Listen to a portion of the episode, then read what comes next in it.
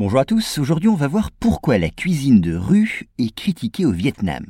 Alors le Vietnam n'est pas seulement réputé pour ses paysages magnifiques et ses sites imposants, témoins d'une histoire millénaire. Le pays est également renommé pour ses traditions ancestrales, au nombre desquelles figure la cuisine de rue. Et même si elle est toujours appréciée par les habitants, eh bien elle s'expose pourtant à certaines critiques. Soulignons d'abord que le centre de Hanoï, et notamment le quartier de Hoan Kiem, n'est pas seulement connu pour son lac et le temple de Nang Son. Oui, les visiteurs qui sillonnent ces rues étroites ne manquent pas non plus de s'arrêter devant les étals tenus, dans la rue même, par de nombreux marchands. Sur de simples tables en plein air, le plus souvent, ils vendent aux habitants et aux touristes les spécialités locales qui illustrent les traditions culinaires du pays. Et le moins qu'on puisse dire est qu'elles se signalent par leur diversité. En effet, le gourmand pourra se régaler de vermicelles aux escargots, de crêpes farcies frites, de salades à la papaye verte ou encore de nouilles aux légumes et à la viande.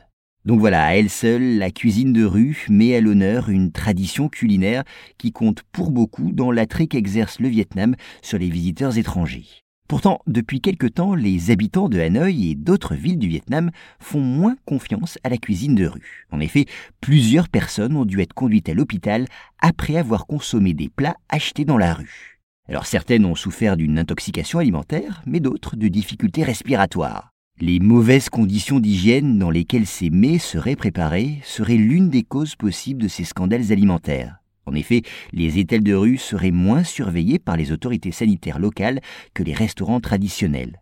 En cause également l'usage de doses élevées de pesticides dans l'agriculture, dont certains seraient même prohibés. Alors naturellement, cette mauvaise qualité des aliments préparés dans la rue tend à modifier les habitudes des consommateurs.